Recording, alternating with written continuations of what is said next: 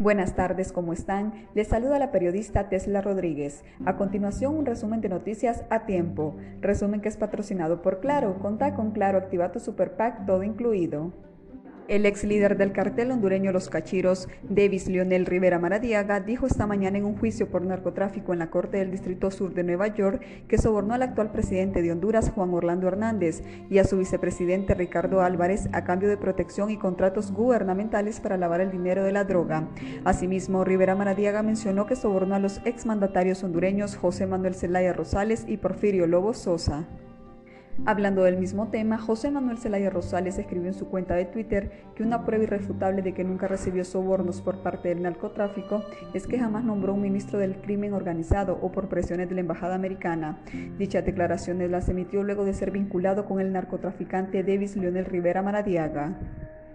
El Registro Nacional de las Personas solicitó que durante los primeros días de entrega del Documento Nacional de Identificación solo asistan quienes no tienen su tarjeta de identidad anterior.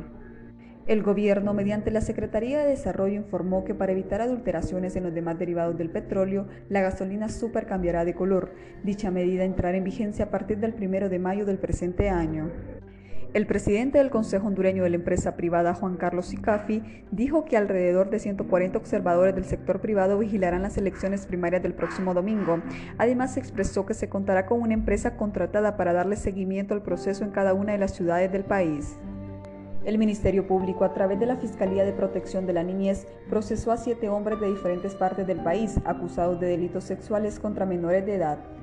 La Dirección Nacional de Niñez, Adolescencia y Familia informó que tienen bajo su protección a un niño de 8 años, luego de que se descubriera que su padrastro supuestamente lo obligaba a consumir drogas.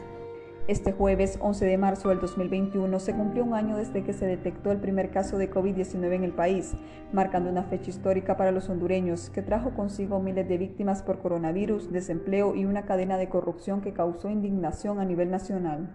La presentadora hondureña Alejandra Rubio compartió a través de sus redes sociales la captura de pantalla donde un seguidor le ofreció dinero a cambio de visitarlo en la zona norte del país. La presentadora le respondió con una publicación en la que no aceptaba dicha proposición.